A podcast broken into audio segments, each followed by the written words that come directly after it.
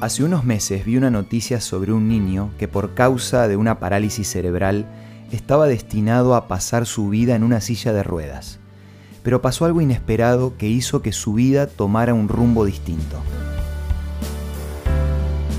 Esto es Una luz en el camino, un encuentro de amistad y de paz espiritual, con el licenciado Santiago Paván.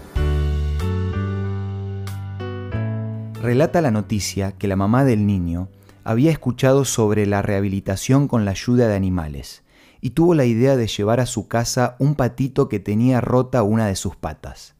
Cuando su hijo vio los esfuerzos que el pato hacía para caminar a pesar del problema en su pata, comenzó a imitar los movimientos del pato y fue así como logró dar sus primeros pasos.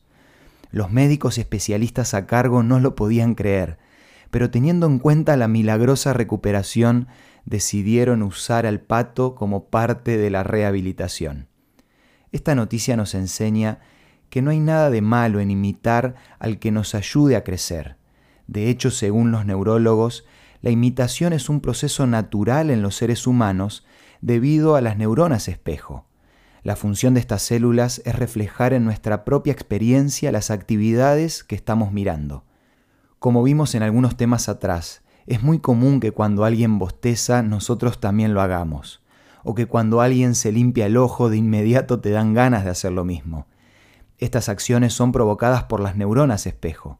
Al ver al pato, las neuronas espejos del niño se activaron y es por eso que comenzó a imitar los movimientos del ave.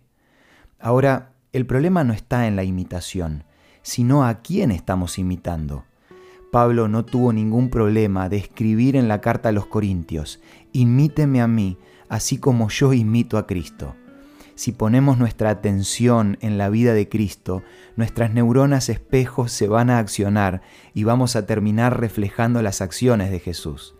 Siendo que somos repetidores por naturaleza, ¿no te parece que tenemos que ser muy cuidadosos con lo que vemos o a quién imitamos? Seamos personas que busquen ejemplos de crecimiento para poder sacar provecho de las neuronas espejo. Un material que nos puede ayudar en esto es la revista Entre Familia, donde se presentan los modelos que cada miembro de la familia debería imitar. Podés solicitarla de forma gratuita en nuestros puntos de contacto.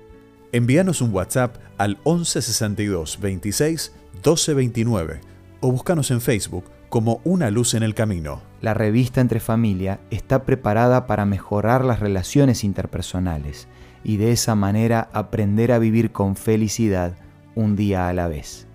Esto fue Una Luz en el Camino.